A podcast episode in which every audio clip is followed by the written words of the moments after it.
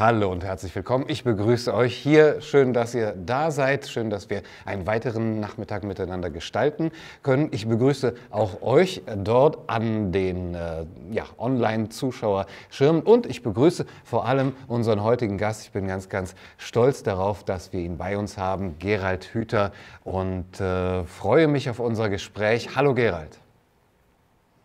Gunnar und äh, einen wunderschönen guten Abend an alle, die uns hier zuschauen und zuhören. Ich freue mich, dass das geklappt hat.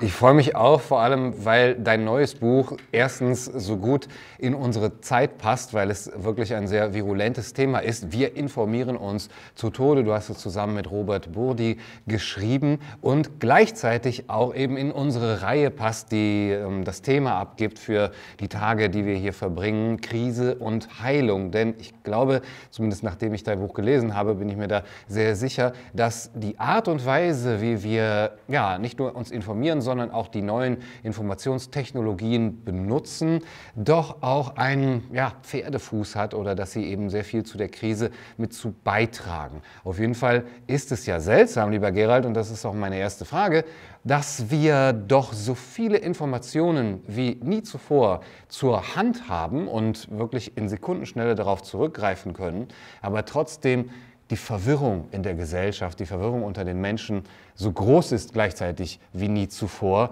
Ähm, du sprichst von einem Zeitalter der Verwirrung, in äh, dem wir stecken. Was ist genau mit diesem Zeitalter gemeint und wie geht das zusammen mit der Informationsfülle, die wir haben? Ja, ich, ich bin ja Biologe und, und, Neurobiologe und da gibt es so eine ganz wichtige Beobachtung, nämlich dass alles, was lebt, also jede Zelle, alle Einzeller, alle anderen Tiere, sogar Pflanzen, Signale produzieren und abgeben für andere, meist Artgenossen, mit denen sie die darauf hinweisen, dass jetzt hier irgendwas Wichtiges passiert ist und die reagieren darauf. Also Synapsen sondern Transmitter ab und die nachfolgende Zelle wird dann über einen Rezeptor vermittelten Prozess in Gang gebracht, dass die da irgendwas tut. Das heißt, Signalübertragung im Sinne von Informationsübertragung ist eine, eine Grundlage für das Leben. So, und wenn jetzt äh, meine Synapsen im Hirn alles Mögliche absondern würden und alles Mögliche in Gang setzen würden, dann würde ich in kürzester Zeit in der Irrenanstalt landen. Und ich fürchte, dass uns das jetzt als Gesellschaft, zumindest hier im Westen und angesichts der neuen digitalen Technologien nochmal verschärft so geht. Es ist eine Informationsflut entstanden. Keiner kennt sich mehr richtig aus. Wir laufen ständig Gefahr, die, die Orientierung zu verlieren und äh, es gelingt uns nicht mehr das Wichtige und das Unwichtige auseinanderzuhalten, ganz davon abgesehen, dass es ja auch so viele äh, Informationen gibt, die bewusst in die Welt gesetzt werden, um damit bestimmte Absichten zu verfolgen. Das läuft dann unter der Rubrik Fake News, wobei mir das kein guter Begriff ist. Das ist nicht einfach nur Fake News, das ist regelrechte entweder Verführung oder absichtsvolle Täuschung. Und deshalb muss man das, glaube ich, auch wirklich deutlicher bei Namen nennen. Ja, wenn wir diesen Rückgriff auf ja unsere Biologie nochmal ernst nehmen, könnte man nicht, dann nicht sagen, dass wir, wie alle anderen Lebewesen, nicht nur darauf ausgelegt sind und angewiesen sind, Signale zu empfangen, zu verarbeiten, zu deuten, sondern dass unser ganzes Leben darin besteht, Informationen zu bekommen, Informationen zu senden und dass es dann doch eigentlich darauf ankommt, also gibt es dann sowas wie gute Informationen und schlechte Informationen, dass man sagen kann, wir, wir empfangen einfach nur die, die falschen? Oder ähm, wie siehst du diesen, diesen Mechanismus? Empfangen wir zu viele Informationen? Ich, ich versuche es mal an so einem wunderschönen Beispiel, was mich auch tief beeindruckt hat, deutlich zu machen. Es gibt äh, in der Savanne Akazien. Akazienbäume und wenn da die Giraffen zu viel von den Blättern abfressen an einem Baum, äh, dann stellt sich der Stoffwechsel dieser Blätter um und die produzieren sozusagen ein Nebenprodukt und das ist, äh, geht in die Luft als ätherische Substanz, verbreitet sich mit dem Wind und äh, erreicht andere Bäume, die in der Nachbarschaft sind. Und immer dann, wenn so etwas passiert, hört der betreffende, fängt der betreffende Baum auch an, einen Bitterstoff zu produzieren, der dazu führt, dass diese Blätter nicht mehr schmecken. Also, und dann lassen die Giraffen davon ab und die Bäume schützen sich damit davor, selbst zu stark abgefressen zu werden und teilen anderen mit, hallo, ich bin abgefressen worden, äh, bitte unternimm gleich was, damit er nicht auch abgefressen wird. Das, so. Und wenn die jetzt nicht diesen einen Duftstoff verbreiten würden, der diese, diesen klaren Informationscharakter hat, sondern wenn die da alles Mögliche verbreiten würden, was also äh, dazu führt, dass die anderen Bäume das Signal gar nicht mehr erkennen, ist aus mit den Akazien. Dann gibt es, gibt es sozusagen für sie keine Möglichkeit, adäquat auf das zu reagieren, was da passiert ist. Und äh, in unserer menschlichen Gesellschaft äh, haben wir natürlich die Möglichkeit, noch viel, viel mehr solche Botschaften zu versenden. Und äh, wir kommen auch mit unserer Vorstellung von dem, was eine Information ist, immer wieder in so eine Schwierigkeit.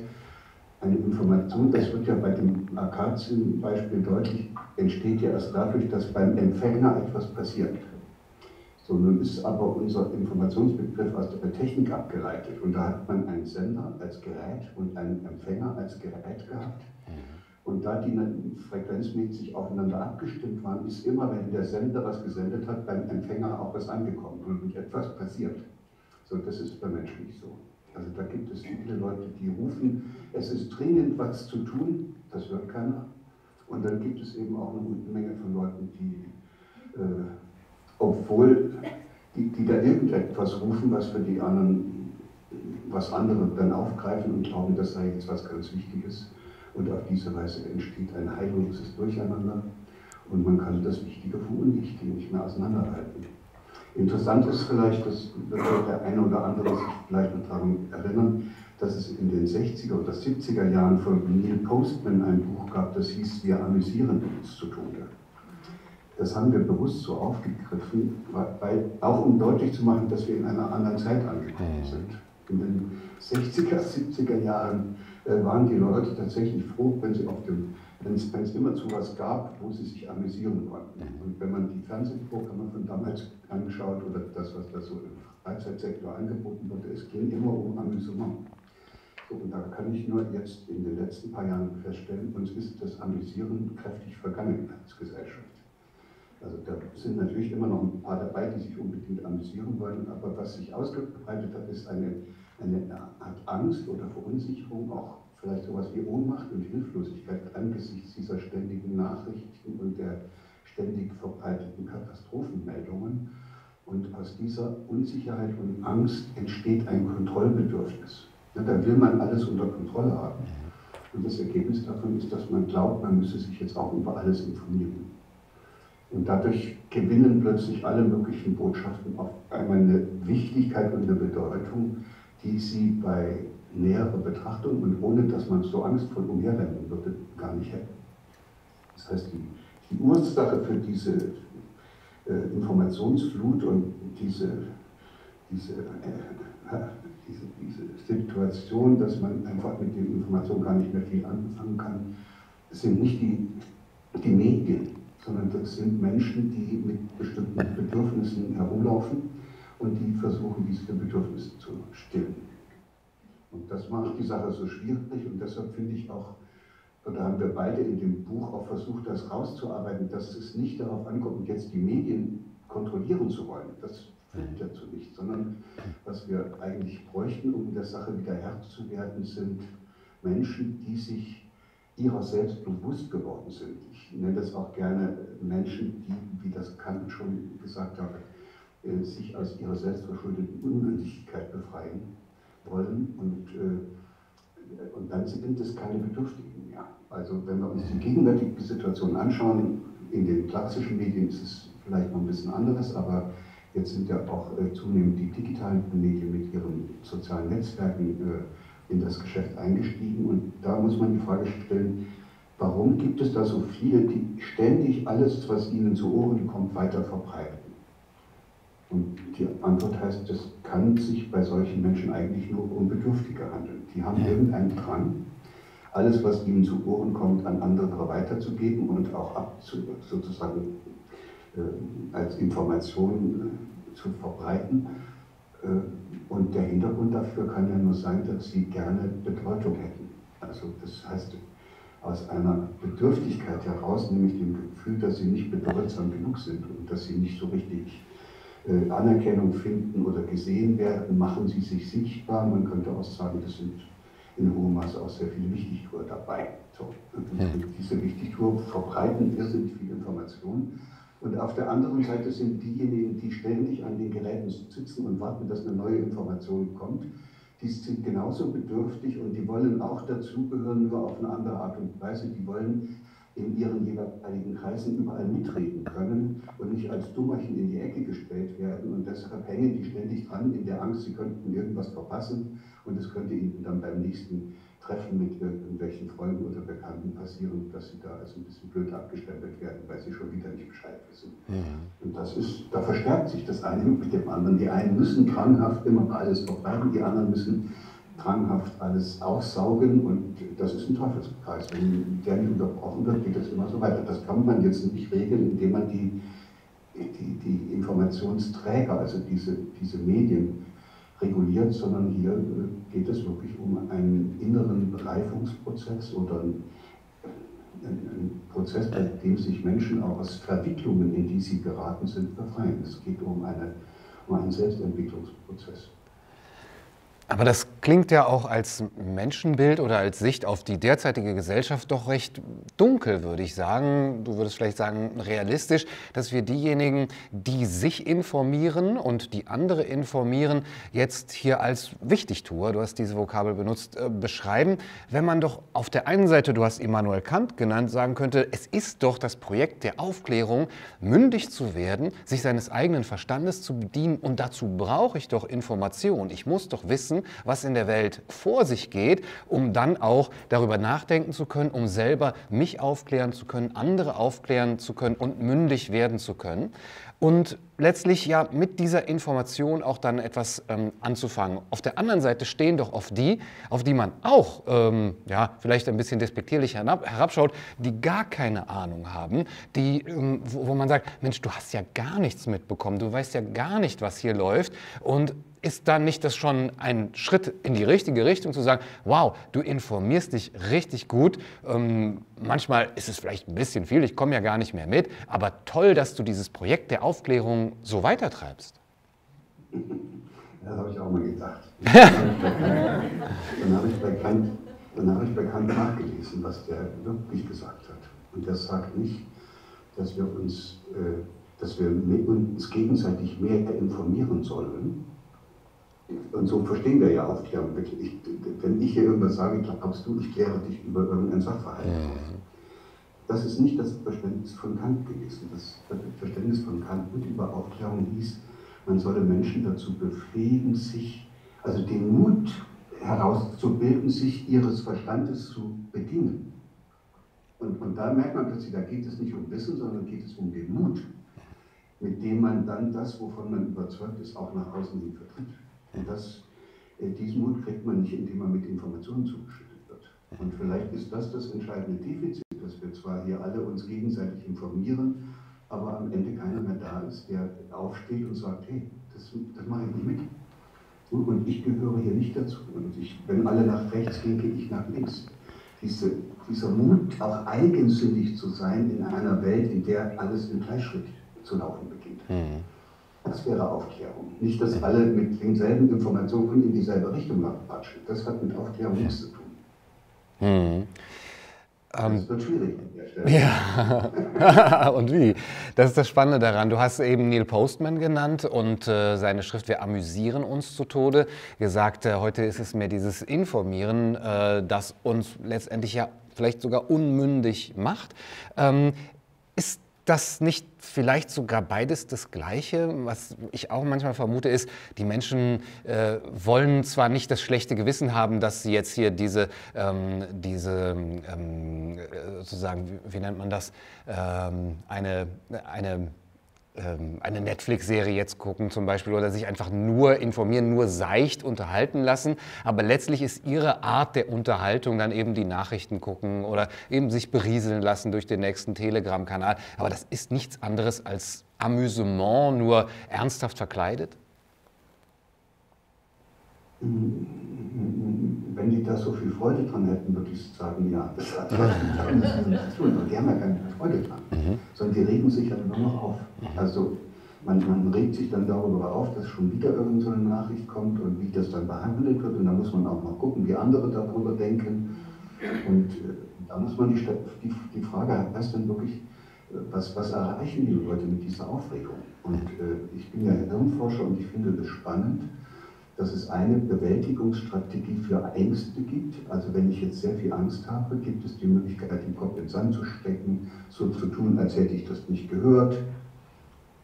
Ich kann auch einkaufen gehen und da sind wir schon kurz davor, wo wir jetzt hin wollen. Ich kann mich auch einfach aufregen. Also ich kann zum Beispiel irgendetwas tun, was dazu führt, dass ich in einen inneren Erregungszustand komme. Zum Beispiel kann ich mir einen Krimi anschauen. Jetzt kriegen wir vielleicht gleich eine Erklärung dafür, weshalb es in den Medien so viele solche Krimis gibt. Man kann sich dort künstlich aufregen und in dem Augenblick, wo man in dieser Aufregung drin ist, ist die Angst weg. Mhm. Zumal ich ja bei so einer Stattung auch noch weiß, das ist jetzt nicht ganz ernst, also mich betrifft das zunächst erstmal nicht, ich gucke mir das ja mal an und ich habe jederzeit die Möglichkeit, den Knopf zu nehmen und das Ding auszuschalten. Mhm.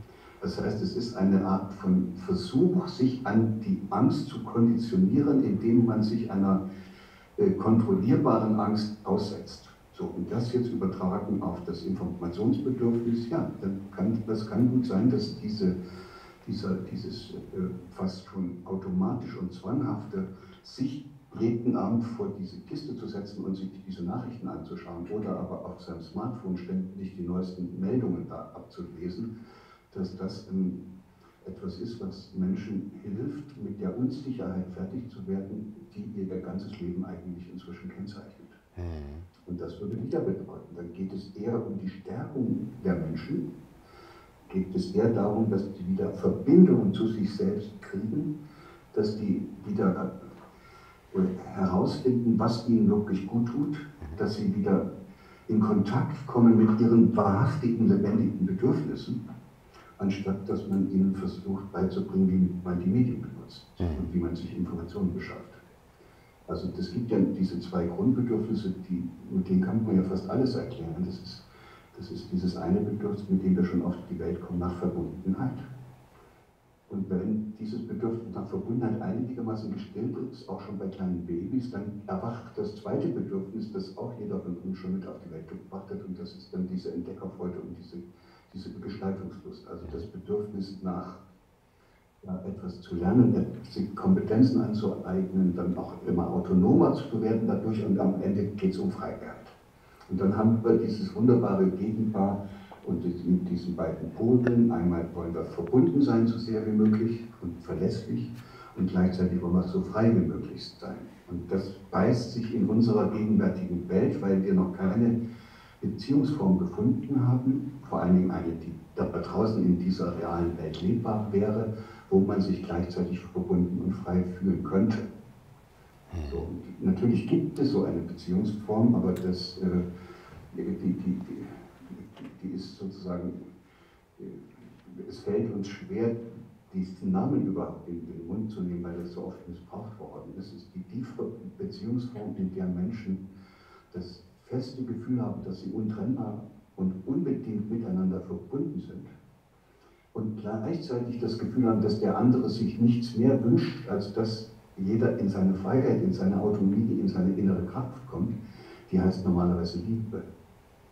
Ja, und jetzt könnte man es ganz weit treiben, könnte sagen, diese Informationsflut und dieses ganze Durcheinander auf dieser Welt hängt irgendwie damit zusammen, dass es zu viele Menschen gibt, die lieblos groß geworden sind, mhm. in eine Welt hineingewachsen sind, in der sie das, was sie eigentlich gebraucht hätten, nicht gefunden haben.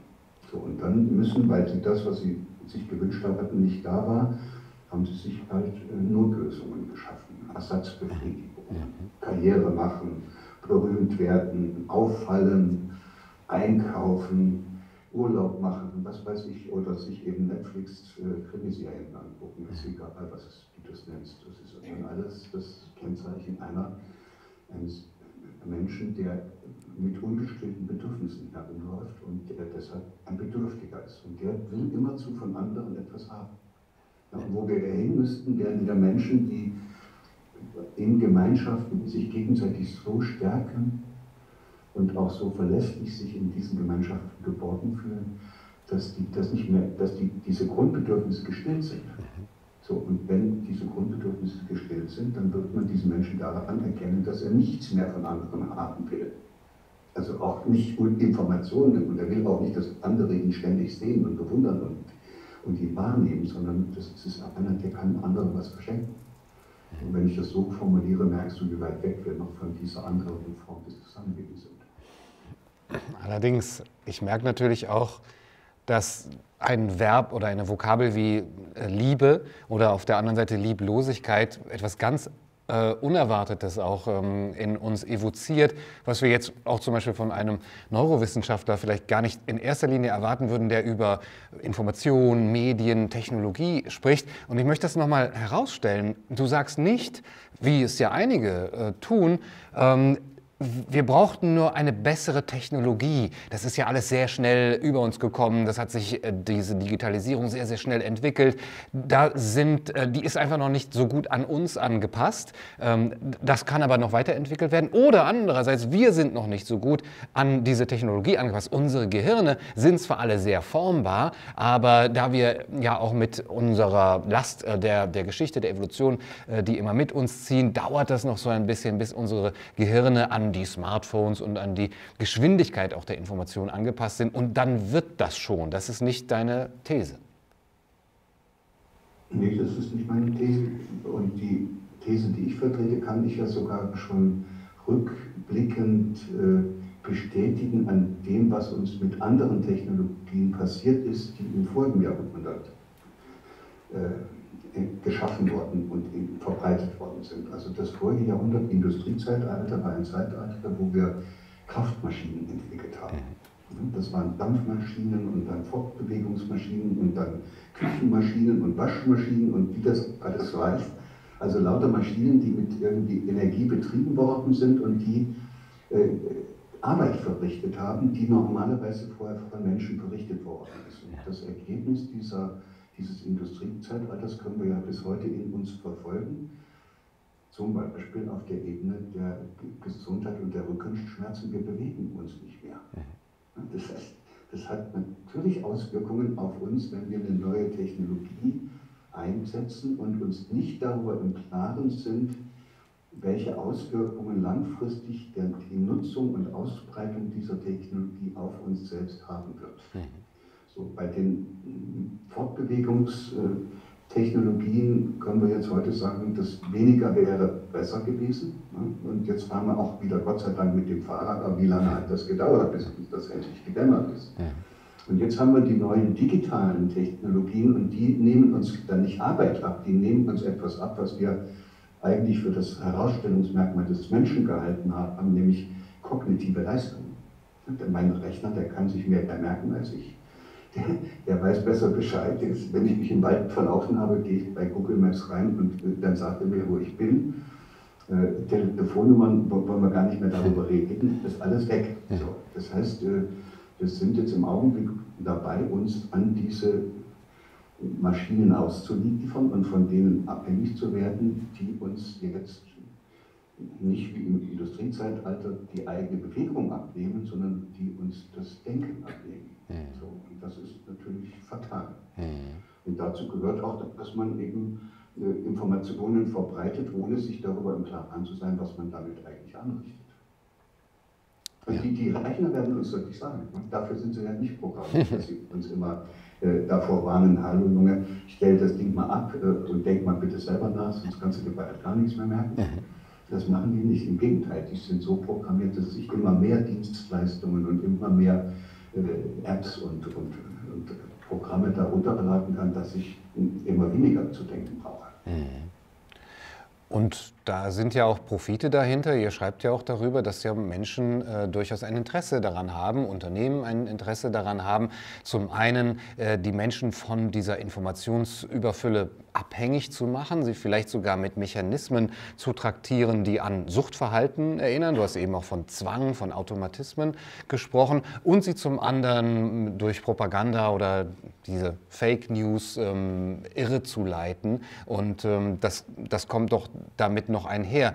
Eine Frage dahingehend, was ist für dich der Hauptmotor ähm, dieser Entwicklung? Ist es die ähm, Technologie, dass sie sich so entwickelt? Das ist einfach ein, eine Logik, eine Dynamik, die daraus entstanden ist und gleichzeitig mit unserem sehr anpassbaren Gehirn noch nicht so ganz zusammenpasst? Oder sind es tatsächlich handfeste Interessen, wo äh, Big Player auch das Ganze äh, befördern? Und ohne diese Interessen wäre es hätten wir das Problem vielleicht gar nicht, würdest du dieses Buch vielleicht gar nicht geschrieben haben. Ich bin ich fest davon überzeugt, ja. Wenn es nicht so viele unglückliche und nicht zufriedene und irgendwie nicht, nicht sehr, äh, nicht, wenn es nicht so viele Menschen gäbe, die sich nicht so recht wohlfühlen in dieser Welt, würde unser gesamtes Konsumsystem zusammenbrechen. Also das heißt, wir müssen es hört sich dann immer so böse an, aber wir müssen Schulen haben, aus denen möglichst viele junge Erwachsene kommen, die nicht wissen, was sie wollen und die sich äh, nicht in dieser Welt zurechtfinden und die dann auch äh, leicht nach irgendetwas suchen, was da äh, ihnen irgendwie Ablenkung oder was auch immer verschaffen kann. Und das Ergebnis davon ist, dass wir auf diese Weise unser, unser Bruttosozialprodukt aufrechterhalten. Und so sieht das in anderen Bereichen auch aus. Und Deshalb ist das nicht die Leistung einzelner Personen, die jetzt sich was besonders Spannendes ausgedacht hat, sondern es ist ein Systemfehler, der in diesem ganzen System drinsteckt, wo man auf Kosten von anderen Leuten sich bereichern kann. Und, äh, und wo man andere Leute, ja, früher hat man das durch Unterdrückung gemacht, heute macht man das durch Verführung. Also wir brauchen möglichst viele Leute, damit unser System funktioniert, brauchen wir möglichst viele Leute, die ja, verführbar sind, denen man irgendwas aufschwatzen kann, denen man irgendwas erzählen kann. Und, und die, die Informationsflut ist sozusagen möglicherweise Teil dieses Bedürfnisses, ständig irgendwie anderen was aufzuschwatzen und mit dem Ergebnis, dass man am Ende, und das ist ja dann vielleicht eine positive Entwicklung, dass sehr viele Menschen inzwischen gar nicht mehr wissen, was sie glauben sollen und dann vielleicht zur Besinnung kommen und sich fragen, was denn nun in ihrem Leben wirklich, wirklich wichtig ist. Und den Eindruck habe ich nebenbei gesagt, dass wir jetzt nach dieser Corona-Problematik und jetzt diesem furchtbaren Krieg immer mehr Menschen finden, die sagen, hey, also jetzt, jetzt muss ich mich doch mal fragen, was hier wirklich, wirklich wichtig ist angesichts dieser ganzen Meldungen, die mich hier von, einem, von einer Schockstarre in die nächste befördern. Und das kann sein, dass äh, die Antwort auf diese Informationsflut heißt, äh, Menschen steigen aus dieser Maschinerie aus und werden sich ihrer selbst bewusst und gestalten dann ihr Leben und ihr Zusammenleben nach den Gesichtspunkten, die ihnen wirklich im Leben wichtig sind. Also auch jemand, der, also wenn, wenn, wenn du jetzt jemand wärst, der nicht die große Möglichkeit gehabt hätte, in seiner Kindheit schon und dann in der Schule und im späteren Leben diese beiden Grundbedürfnisse zu stillen. Also wenn du eben jemand gewesen wärst, der von anderen ständig wie so ein Objekt behandelt wird oder zum Objekt von deren äh, Absichten und Zielen und deren Belehrungen und deren Bewertungen und deren Maßnahmen. Wenn du so jemand gewesen wärst, dann hättest du ja gelitten. Also hirntechnisch heißt es, da kommt es in deinem Hirn zu einer großen Inkohärenz. Das passt nicht mehr. Und das, was das Hirn immer möchte und wo es sich ständig immer neu organisiert ist, dass da ein Zustand erreicht wird, dass die Nervenzellen so zusammenwirken, dass möglichst wenig Energie verbraucht wird. Und dieser Zustand, wo da oben möglichst wenig Energie verbraucht wird, ist der, den nennen wir Kohärenz. Da passt das alles gut zusammen. So, und wenn du jetzt aber deine beiden Grundbedürfnisse nicht stillen kannst, weil du zum Objekt gemacht wirst, dann musst du irgendeine Lösung finden, sonst stirbst du daran. Das, das, das wissen die Hirnforscher inzwischen auch, dass man dann sogar im Hirn eines Erwachsenen zeigen kann, dass da die gleichen Netzwerke aktiviert werden, wie wenn er körperliche Schmerzen hat. Und zwar eben immer dann, wenn er von anderen ausgeschlossen wird aus einer Gemeinschaft beispielsweise. So, das heißt, das ist alles ziemlich ernst und darauf müssen die Menschen auch schon als kleine Kinder Lösungen finden und diese Lösungen sind dann fatal. Die eine Lösung heißt, ich setze mich durch, ich mache es so wie die anderen, benutze die auch als Objekt. Und das sind dann die kleinen Macher, die schon auf dem Spielplatz mit ihren Schäufelchen den anderen eine auf die Birne hauen und, äh, und dafür sorgen, dass sie Anführer von solchen Peer-Groups werden. Wenn die das tapfer so weitermachen, das ist ja eine Lösung, die sie gefunden haben, und wenn sie mit der Lösung auch sehr erfolgreich sind, äh, ist es nicht so unwahrscheinlich, dass die später mal zu Führungskräften in der Wirtschaft oder in der Politik werden. Aber das sind Bedürftige. Also das hätten die nicht nötig gehabt, wenn es ihnen besser gegangen wäre. Und dann gibt es noch die zweite Lösung, die Menschen dann finden können, wenn sie zu Objekten gemacht werden. Und das ist eben, indem sie sich sozusagen selbst zum Objekt machen. Also wenn ich mir einrede, ich äh, bin zu blöd für Mathe oder ich kann nicht singen oder ich nicht liebt, ich bin, ich bin es nicht wert, geliebt zu werden oder was auch immer, dann tut das nicht mehr weh, wenn mir andere Leute sagen, dass ich kein Mathe kann und nicht singen kann und auch nicht liebenswert bin. So, das ist, deshalb ist das eine Lösung. Fertig. Das hört sich für uns ganz komisch an, aber für denjenigen, der das gefunden hat, ist das eine Lösung. Macht sich selbst zum Objekt und damit ist er natürlich in einer katastrophalen Situation. Das ist noch schlimmer, als wenn man andere zum Objekt macht, weil, weil er dann immer in dieser Opferrolle gefangen bleibt. Und beide äh, Lösungen finden wir in unserer Gesellschaft. Wir finden diejenigen, die sich auf Kosten anderer ihre eigenen Vorteile verschaffen und wir finden solche, die immer das arme Schwein sind und das arme Opfer von den anderen und äh, sich selbst einreden, sie hätten es nicht drauf. Wunderbar. So. Und das ist eine, eine Welt von Bedürftigen und in so einer Welt ist dann auf einmal die Möglichkeit, Informationen zu, aufzusaugen oder Informationen zu, zu verbreiten, auch, auch eine Lösung. Also wir konsumieren diese Informationen und äh, indem wir dann unsere Bedürftigkeit letztlich kompensieren und uns selbst zum Objekt machen, andere zum Objekt machen. Und die Lösung daraus ist eben nicht, wie du anklingen lässt, zum Beispiel in der Schule einen Medienunterricht äh, jetzt m, zu, äh, zu veranstalten, noch mehr Medienunterricht, wir haben es ja teilweise schon, sondern ja letztendlich eigentlich diese eigene Bedürftigkeit anzu, anzugehen, beziehungsweise gar keine ähm, bedürftigen äh, Menschen daraus entstehen zu lassen. Siehst du denn in den Schulen, in den herkömmlichen Schulen oder überhaupt in, äh, in, dieser, ähm, in dieser Zeit auch der ähm, ja, oder ich sag, ich sag mal im Schulsystem, das wir haben, dort eine Möglichkeit, so vorzugehen? Theoretisch könnte man das, aber das wird nicht passieren, weil das Schulsystem natürlich eine Widerspiegelung dieses gesellschaftlichen Systems ist. Und solange wir als Erwachsene noch so bescheuert unterwegs sind, wird die Schule keine Veranlassung sehen, anders unterwegs zu sein. Das heißt, die Veränderungsprozesse müssten dann schon bei uns selbst anfangen. Und da gibt es drei Möglichkeiten, wie man sich verändern kann. Also erstens, das wäre eine ganz wichtige Botschaft ganz vorneweg, du kannst einen anderen Menschen nicht verändern. Also wer sich das einbildet, der sollte nochmal eine Umdrehung machen und nochmal ein bisschen nachdenken, diese Vorstellung, ich könnte meine Frau oder meine, meine Tochter oder mein Nachbar oder dich, Gunnar, verändern, die kannst du dir abschwenken. Das ist, halt, ist total blöd. Der Einzige, der sich ändern kann, ist der andere und der wird das nur dann machen, wenn er das will. Und er wird das nur dann wollen, wenn das Ergebnis dieser Veränderung angenehmer ist als das, was er jetzt hat. Und jetzt kann man drei Fälle, wo so etwas eintritt. Das erste ist die katastrophale, die katastrophale Krise, also Burnout oder irgend sowas. Du bist mit deiner bisherigen gesteuerten Vorstellung voll gegen die Wand gerast und kommst dann und sammelst dich unten wieder ein und kommst dadurch in Berührung mit diesen mit diesen lebendigen Bedürfnissen, die du schon die ganze Zeit nur verdrängt und, und, und abgespalten hast. So, und dann kann es manchmal passieren, dass einer sagt halt, dieses Leben führt dich in dieser Weise nicht mehr weiter. Das kennt man dann so aus Berichten. Erst war er Unternehmer, erfolgreicher Unternehmer, dann hat er einen Burnout gehabt und hinterher ist er Bienenzüchter, also im Körper geworden. Gibt es, ist selten, ist auch nicht so angenehm, würde ich auch nicht darauf warten wollen, bis das allen passiert. Die zweite Variante ist auch leider selten, tut aber nicht ganz so weh.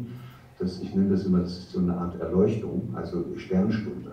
Es kann dir passieren, dass du in eine Situation gerätst, draußen in der Natur oder im Theater oder beim Lesen eines Buches und plötzlich zieht es dir die Füße weg, du fällst auf die Knie und es gehen dir kalte Schauer den Rücken hoch und runter und du weinst und begreifst, du hast das falsche Leben geführt. Es soll es geben, Das sind so äh, Geschichten, die, die, wir uns erzählen, vom Saulus zum Paulus zum Beispiel, der muss sowas erlebt haben. Und dann kommst du anders raus. Also, da merkst du auch, da, da ändert sich der Mensch sozusagen nicht in einem Training und durch lange Belehrungen, sondern indem er eine Entscheidung trifft, dass er so nicht mehr leben will. Und die dritte Variante ist die, die ich eigentlich äh, interessanter finde, weil die von jedem einfach ganz leicht zu machen ist. Du könntest auch versuchen, äh, dich zu stärken, indem du etwas liebevoller mit dir selbst umgehst. Wenn du das tun möchtest, dann musst du dich ja fragen, was du für dich tun kannst, damit es dir besser geht. Das heißt, du wirst dann empfindsamer für deine eigenen Bedürfnisse, fragst dich eigentlich, was, mit dir, was dir fehlt, kriegst dann Verbindung mit deinen Bedürfnissen, mit deiner Lebendigkeit, mit deiner Erotik, mit allem Möglichen, was du da die ganze Zeit als tapfer funktionierendes äh, Kind dieser Gesellschaft im Hamsterrad unterdrückt hast. Und dann kommst du wieder sozusagen bei dir an, verbindest dich mit deinen Bedürfnissen. Damit ist das erste Grundbedürfnis nach Verbundenheit gestillt. Jetzt nicht Verbundenheit mit anderen, du hast dich erstmal wenigstens mit deiner eigenen Lebendigkeit wieder verbunden.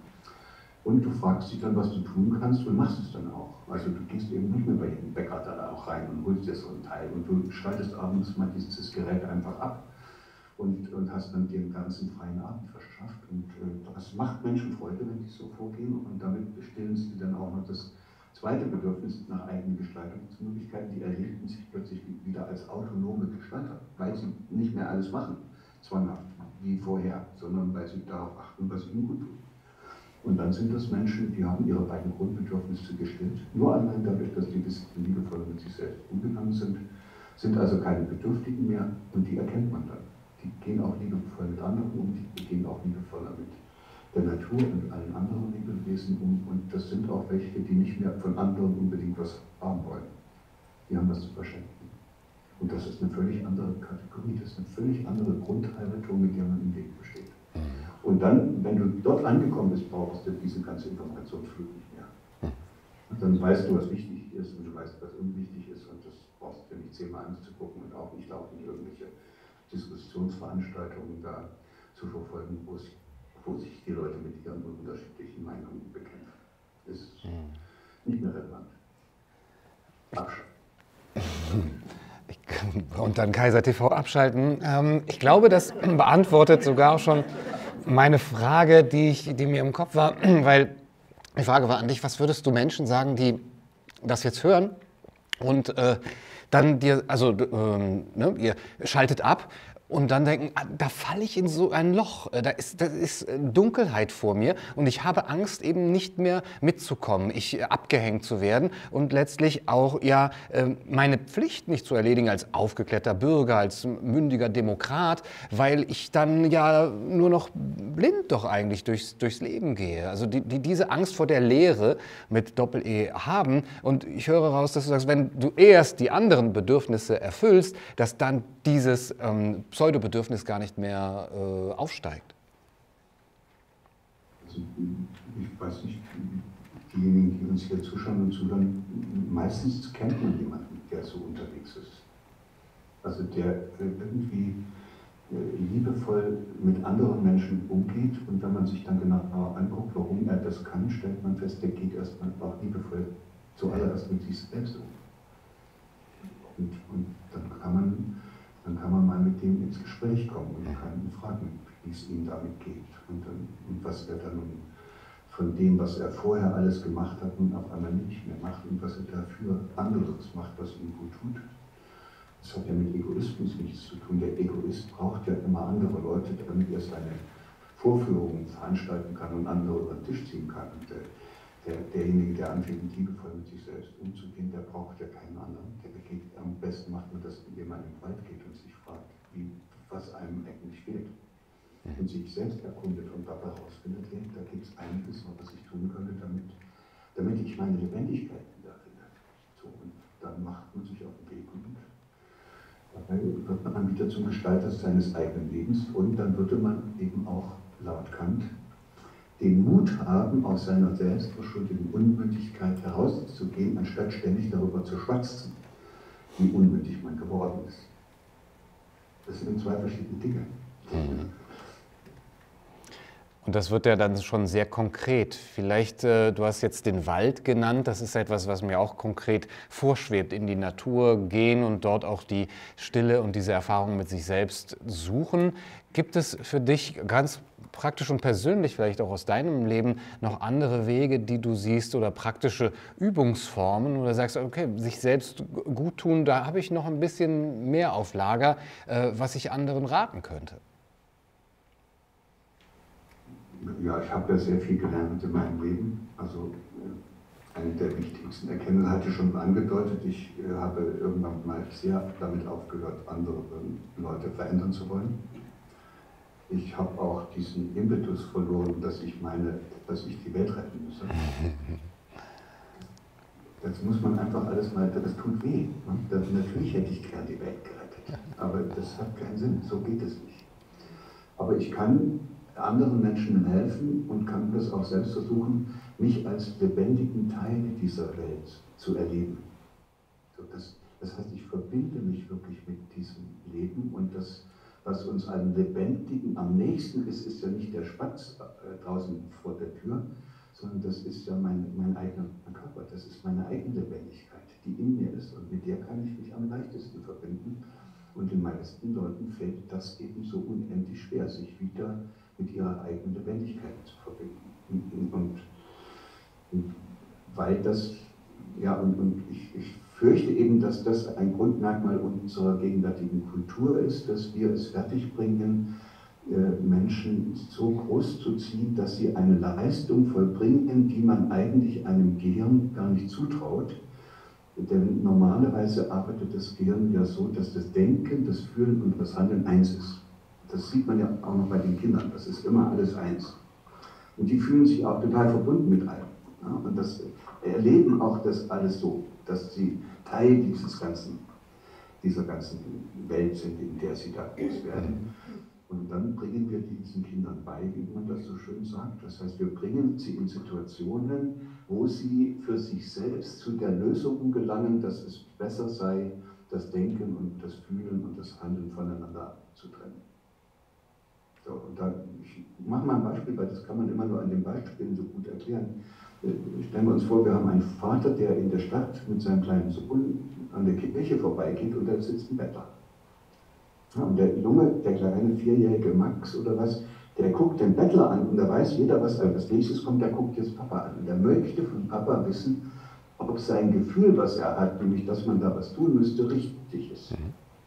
Und Papa hat aber jetzt äh, irgendwie jetzt nicht so viel Lust und der zieht ihn dann nett um die nächste Straßenecke. Und wenn es ein besonders toller Papa ist, beugt er sich dann nach der nächsten Straßenecke runter und erklärt dem kleinen Max, warum sie dem Bettler nichts gegeben haben, warum der da sitzt. Und das Kind bekommt für sein empathisches Empfinden eine kognitive Erklärung, also eigentlich eine Information.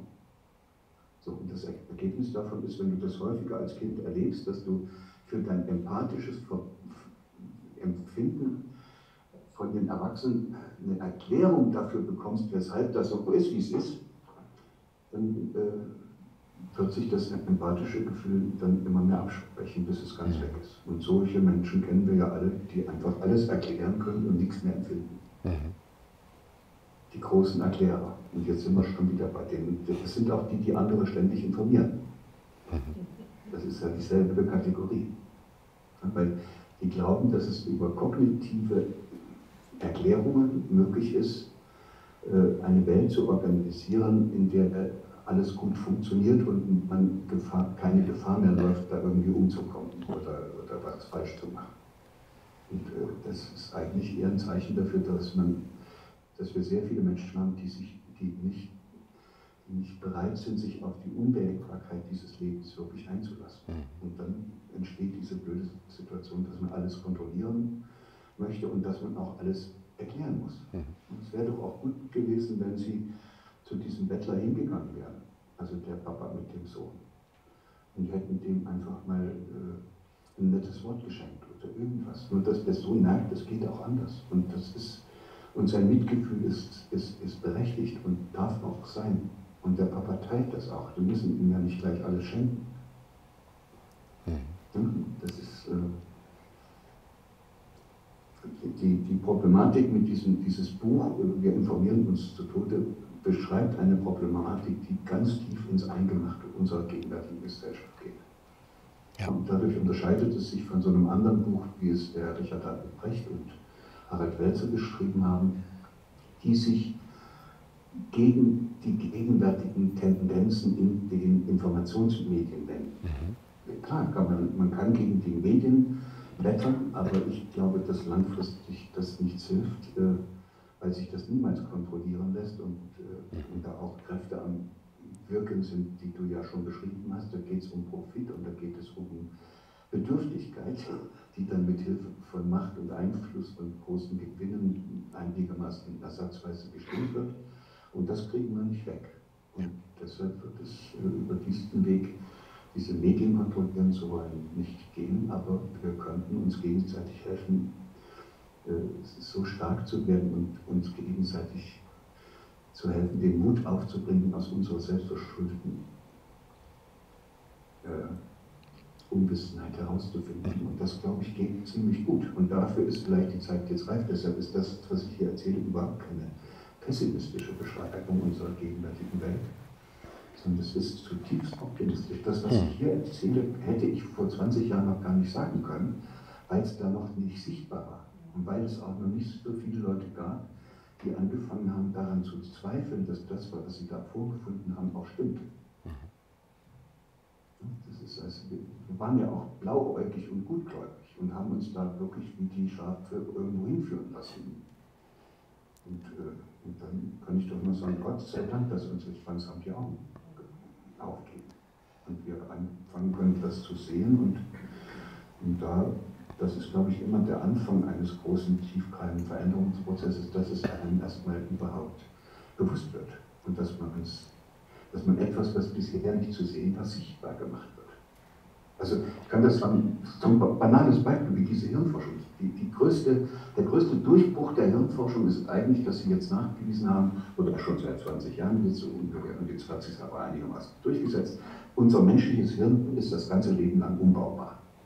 Dieses alte Dogma, dass da nichts mehr ginge, wenn man erstmal erwachsen geworden ist, äh, ist äh, in sich zusammengefallen wie ein Kartenhaus. Und das ist aber nicht dadurch äh, in sich zusammengefallen, gefallen, dass da plötzlich Menschen gekommen sind und gesagt haben, das stimmt doch sowieso nicht. Also ich weiß, Mosche Feldenkreis in den 50er Jahren hat gesagt, dieses ganze genetische äh, Zeug, das glaube ich sowieso nicht. Also da gab es viele, die immer gesagt haben, das ist nicht so determiniert, aber wir wollten das alle glauben. Und das, was den Durchbruch gebracht hat, ist dann die Einführung der bildgebenden Verfahren, also Computertomographie. Und auf einmal konnte man etwas sehen, was vorher nicht zu sehen ist. Also wie jetzt, wo plötzlich die Einbrüche kommen und wir plötzlich merken, dass wir auch an der Nase herumgeführt werden, dass wir eben auch wirklich langsam aufgefordert sind, das Heft des Handelns wieder selbst in die Hand zu nehmen und wieder Herr im eigenen Hirn zu werden und uns nicht von irgendjemandem und irgendwelchen Leuten verführen zu lassen. So ist damals durch ein neues äh, Instrument, was man gehabt hat, um ins Hirn reinzuschauen und etwas sichtbar zu machen, was da bis dahin nicht sichtbar war, der große Umbruch gekommen. Also das, ich erzähle es deshalb, weil es so schön deutlich macht, dass man erst dann etwas anderes denken kann und auch sich entscheiden kann, einen anderen Weg zu gehen, wenn einem bewusst geworden ist und wenn es sichtbar geworden ist, dass der alte Weg in die Irre führt. Und da braucht es eben immer die richtige Zeit und es braucht die richtige Gelegenheit oder manchmal auch geeignete Instrumente. Und an diesem Punkt äh, in der Zeit und äh, auf diesem Weg stehen wir jetzt gerade, wie du sagst, was eben auch schon meine Frage, meine letzte Frage fast beantwortet, weil ich dir jetzt äh, auch gesagt hätte, ist das nicht etwas zu pessimistisch, wenn du sagst, wir können nicht an den Schulen ansetzen, wir haben diese große Lieblosigkeit, diese Bedürftigkeit in der Gesellschaft, wir haben die Macht der Technologie, der Digitalisierung, wir haben die ganzen Interessen dahinter, alles stößt da zusammen. Und dann sagt man noch, naja, die Menschen, die Erwachsenen, die müssten sich halt ändern, die müssten wieder lieber zueinander sein. Äh, siehst du da überhaupt noch Chancen? Du hast jetzt gesagt, ja, jetzt ist eigentlich die Chance da wie nie zuvor.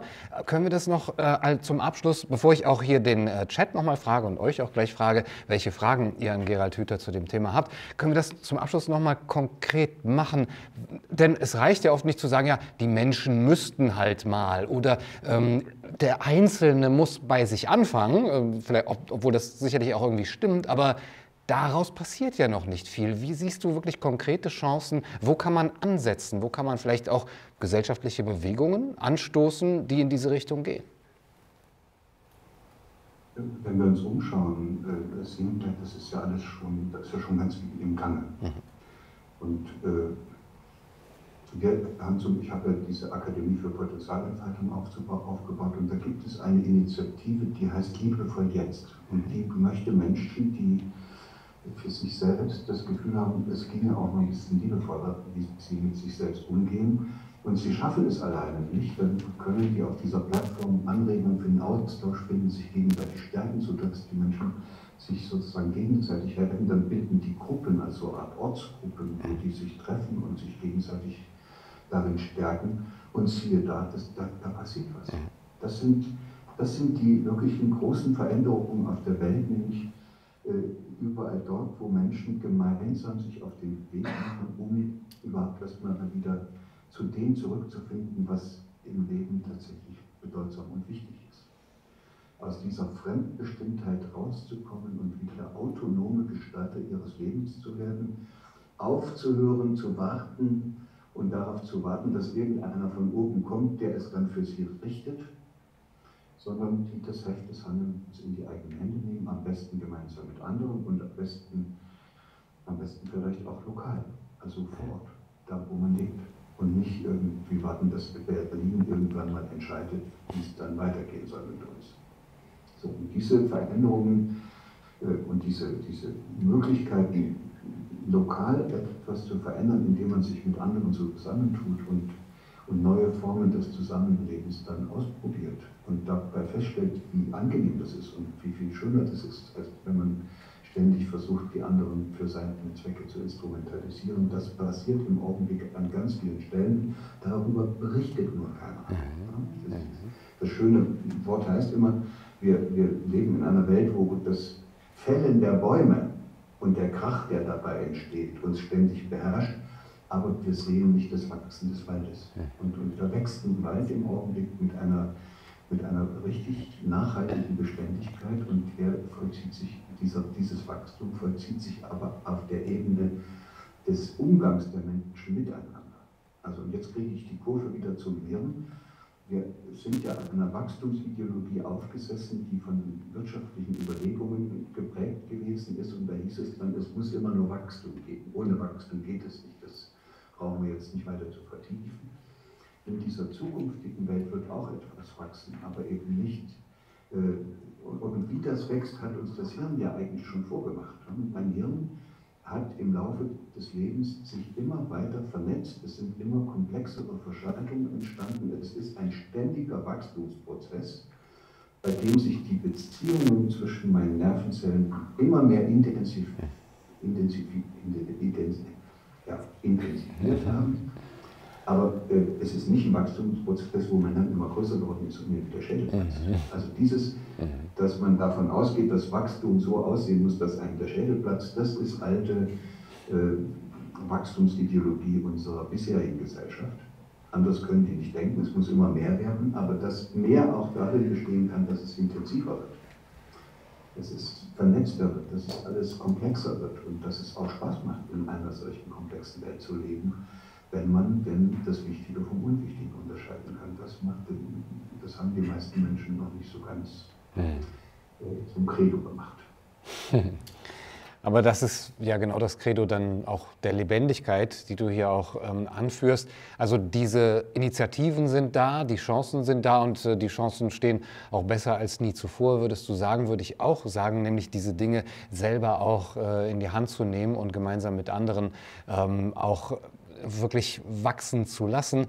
wo wir dann aber auch vielleicht wieder uns darüber informieren können. Also wir informieren uns zu Tode auf der einen Seite schon äh, über diese unwichtigen Dinge, über die wir uns empören. Aber es wäre natürlich schön, wenn wir uns auch über das Wachsen des Waldes informieren würden und auch da vielleicht eine gewisse äh, positive Welthaltung herausziehen würden.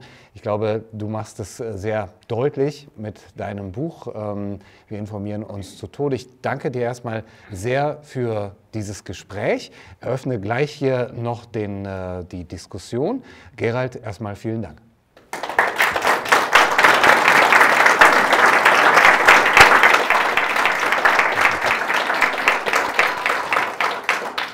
Ja, wir haben ein, zwei Fragen hier im Chat, bevor ich dann auch gleich den Livestream ausmachen werde. Und äh, dann haben wir noch eben äh, eure Fragen, ähm, auf die ich mich sehr freue. Also ich lese von Ines D. Noack. Sie schreibt, ich habe mich in den letzten zwei Jahren um Wissen betrogen gefühlt. Wie unterscheidet sich denn Wissen von dem, was mich befähigt zu handeln? Und ist dieses Wissen jetzt auch die Blockade des Handelns? Wie unterscheiden? Das ist schön, ja. Dann können wir das schnell mal durchgehen. Es gibt so eine Stufenleiter. Und das, was das Unwichtigste ist, was es auf der Welt gibt, ist Wissen. Weil Wissen gar nichts mit mir zu tun hat. Jetzt können wir mal so eine Wertigkeitsskala machen. Also Wissen hat mit mir nichts zu tun. Ich kann viele Dinge wissen und das hat überhaupt keinen Einfluss auf mich. Handlische auch. Hat keine, keine Handlungsrelevanz. Und deshalb kann eben auch zum Beispiel mein kleines Smartphone, was ich hier habe, das weiß auch sehr viel. Also Wissen ist etwas, das ich von anderen übernehme oder dass ich mir irgendwoher besorge, aber es hat eigentlich keine Bedeutung für mich. Was für mich anfängt Bedeutung zu bekommen, dafür haben wir im Deutschen ein anderes Wort und das heißt Erkenntnis. Mhm. Erkenntnis ist was anderes als Wissen. Wissen habe ich mir irgendwo abgelesen. Zu einer Erkenntnis bin ich selbst gelangt. Hier werde ich beim Erkenntnisprozess Subjekt. Und das ist ein anderes, das darf man gar nicht Wissen nennen, das heißt dann eben auch im Deutschen wunderbarerweise nicht Wissen, sondern Erkenntnis. Und dann geht es im Deutschen noch weiter. Wir haben noch diesen Begriff des Begreifens, der geht noch mal eine Stufe tiefer, da geht es richtig ins Körperliche, weil jeder Lernprozess ist ja sozusagen ein ganzheitlicher Lernprozess und äh, das haben unsere Vorfahren offenbar auch schon gewusst und deshalb nehmen die dann plötzlich die Hände mit rein in dieses, wenn sie beschreiben wollen, dass dieses dieses, dieser Erkenntnisprozess nicht nur auf der kognitiven Ebene, die hier oben im Kortex stattfindet, sondern dass da schon mein Körper mit beteiligt ist an diesem Erkenntnisprozess. Und der schönste Begriff, und das ist dann auch die Antwort auf die Frage, den, den wir im Deutschen haben, der das am tiefsten beschreibt, der heißt Verstehen. Also wenn ich etwas verstanden habe, und zwar nicht einfach so dahergeblattert, ich habe es verstanden, hier so im Ohr, sondern wenn ich etwas was mir jemand versucht nahezubringen, wirklich zutiefst im Inneren verstanden hat, dann hat mich das von Kopf bis Fuß erfasst. Deshalb heißt das Verstehen, weil es geht bis runter in die Füße und bis dorthin, wo ich dann aufrecht stehen kann. Und deshalb ist das, worum es geht, nicht Wissen, noch nicht mal Erkenntnis, auch nicht begreifen, sondern verstehen. Und wir müssten einander helfen, dass diese Welt zu verstehen, in der wir leben. Und die Voraussetzung dafür ist, dass wir erstmal einander helfen, uns selbst zu verstehen. Solange wir uns selbst nicht verstanden haben, verstehen wir nichts. Mhm. Deshalb ist das spannend. Ja, mhm. Da kann man natürlich äh, jetzt mit Informationen, die da auf einen hereinprasseln in Form von Wissen, da kann man nicht davon ausgehen, dass das zu irgendeiner Art von Verständnis führt. Mhm. Verständnis und Verstehen kann ich etwas wahrscheinlich am besten, wenn ich im Wald alleine spazieren gehe und mir Gedanken mache, anstatt äh, mich mit Informationen zu verfluten. Da geht also der Weg äh, des Erkennens in eine ganz andere Richtung, eben nicht mehr nach außen, sondern wirklich sich selbst zu verstehen, die Selbstreflexion. Ich habe hier eigentlich nur noch eine Frage von Milian Galgani, beziehungsweise eine Zusammenfassung, wie ich sagen würde, die das sehr gut äh, trifft. Äh, Milian, was Herr Hüter gesagt hat, und du schreibst auch, äh, würden wir es als Gesellschaft schaffen, sich gegenseitig zu sehen, wäre keiner mehr bedürftig und die Gesellschaft wäre eine bessere. Äh, Gerald, ich, ich denke, du würdest das so ähnlich sehen? Es gibt, äh, es gibt äh, einen Mönch im Mittelalter, der hat das für meine Begriffe wunderbar auf den Punkt gebracht und der hat gesagt, Liebe ist das unbedingte Interesse an der Entfaltung des anderen. Hm. Das bringe ich jetzt deshalb hier ins Gespräch, weil das mehr als Sehen ist. Liebe ist das unbedingte Also in jedem Fall, egal wie blöd du bist. Ich habe ein Interesse daran, dass du dich entfaltest. Und dann tue ich auch alles dafür, dass das geschehen kann. Und das ist mehr, als wenn ich dir das Gefühl gebe, dass ich dich so sehe, wie du bist. Das ist, das ist auch viel, viel mehr als Respekt. Respekt heißt dann nur, ich lasse dich so, wie du bist. Ich habe kein wirkliches, unbedingtes Interesse daran, dass du das, was in dir drin steckt, auch wirklich zur Entfaltung bringst. Ich lass dich so sein, wie du bist und akzeptiere das, wie bekloppt du bist. So, dann habe ich Respekt. Das ist, könnte man auch anders betrachten. Das finde ich spannend, das so, so anders zu betrachten, weil das plötzlich wirklich macht. Dann geht es wirklich um ein bisschen mehr als um eine technische Handhabung von zwischenmenschlichen Beziehungen, sondern da geht es tatsächlich darum, dass man sich auf den anderen einlässt. Ja. Und ich denke, dass das ohne dieses sich auf den anderen einzulassen, dass es dann überhaupt nicht geht. Also jetzt, um noch das ein bisschen zu verstärken, ich hatte kürzlich ein Gespräch mit jungen Pädagogikstudenten, die schon in diesen Lehramtsvorbereitungen waren und die haben mich gefragt, was ist denn das Wichtigste, was man an der Hochschule lernen muss, damit man sich dann als Lehrer in der Schule äh, sozusagen, dass man dort ein guter Lehrer wird. Und dann habe ich gesagt, Sie müssen lernen, wie es geht, dass Sie die Kinder mögen. Also Sie müssen die Kinder mögen, sonst geht es nicht. Und, und, ob Sie denn das gar nicht auf der Hochschule gelernt hätten, wie das geht. Das hatten Sie natürlich nicht gelernt. Die hatten noch nicht mal gehört, dass das wichtig sei. Und, und das, was, was ich dann sagen konnte, ist, es geht nicht darum, diejenigen zu mögen, die sie sowieso schon mögen. Ne? Weil der Mathelehrer liebt immer die, die auch gut Mathe können. Es, man muss die, diejenigen mögen, die man überhaupt nicht leiden kann, die einem auf den Nerv gehen, die nicht zuhören, die über Tisch und Bänke gehen und die einen da sozusagen äh, in jeder Weise stören. So, die muss ich mögen, damit ich sie überhaupt einfangen kann, damit ich ihnen das Gefühl geben kann, ich hätte ein unbedingtes Interesse an ihrer Entfaltung. Das kann ich nicht, wenn die, wenn die mir eigentlich scheißegal sind. Und wenn ich sie einfach respektvoll so laufen lasse, wie sie laufen, geht es auch nicht.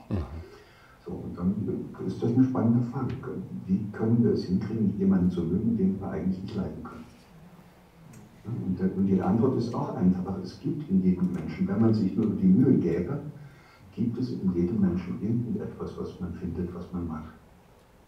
So, das, ist, das, ist, das ist unglaublich. Wenn du das einmal anfängst auszuprobieren, anstatt auf dem anderen rumzuhacken, wie blöd er ist, einfach mal dich zu befragen, ob es nicht irgendwas an diesem Idioten gibt, was du magst dann merkst du plötzlich, da guckst du ganz anders hin. Also und, und dann lädst du eben diesen Anteil in dem anderen ein, den du magst. Und dann stellst du das, machst du die bedeutendste Entdeckung in deinem Leben, nämlich wenn du dein Stück von dem anderen einlädst, was du magst, kommt der ganze andere Typ hinterher.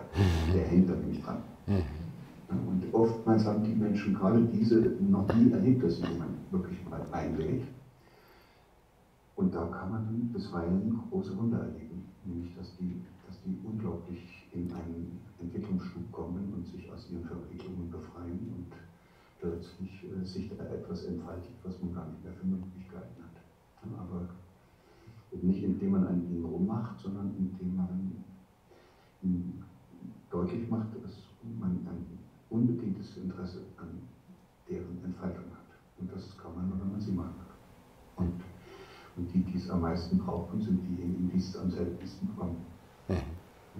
Diese, diese Rümpel und die, die so unangepasst sind und die da überall stören und überall äh, die, die, die, diese Eigensinnigen, die, die da also am Ende mit Medikamenten behandelt werden müssen und zum Arzt müssen, weil wir mit denen nicht zurechtkommen. Das ist schade. Sind vielleicht ganz tolle Leute, aber es hat sie halt keiner gemocht.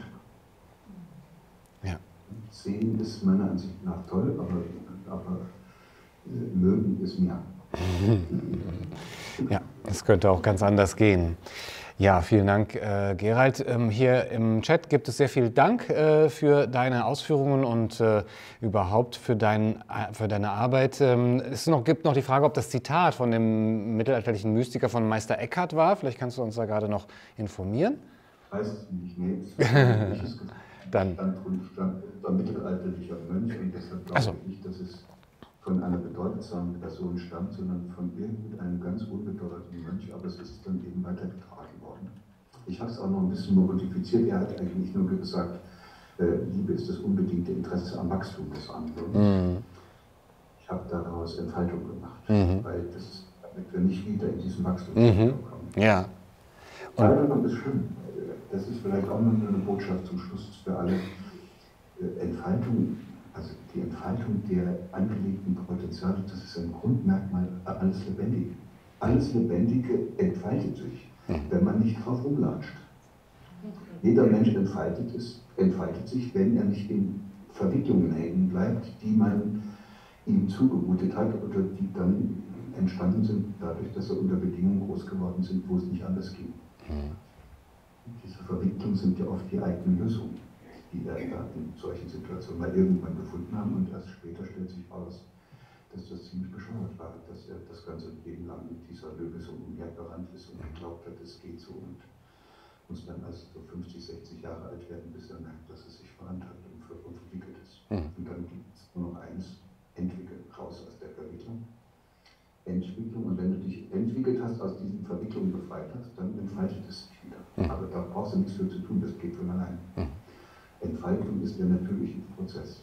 Und das Einzige, was man machen kann, ist, den zu verhindern. Das ist toll, weil da kriegst du jetzt sehr viel Optimismus. Ja. Wenn es uns gelänge, zu verhindern, dass wir unsere Kinder an der Entfaltung behindern, täten sie sich alle wunderbar entfalten. Ähm, ich danke jetzt erstmal dem Chat. Äh, wir schließen jetzt hier unsere Aufzeichnung, äh, sind aber noch mit Gerald für ein paar Fragen äh, hier. Und ähm, wir haben auch ein Mikrofon. Das heißt, ihr könnt äh, dann eben direkt mit Gerald sprechen. Ähm, Lena, vielleicht kannst du nachher auch das Mikrofon weiterreichen. Und ich hoffe, dass.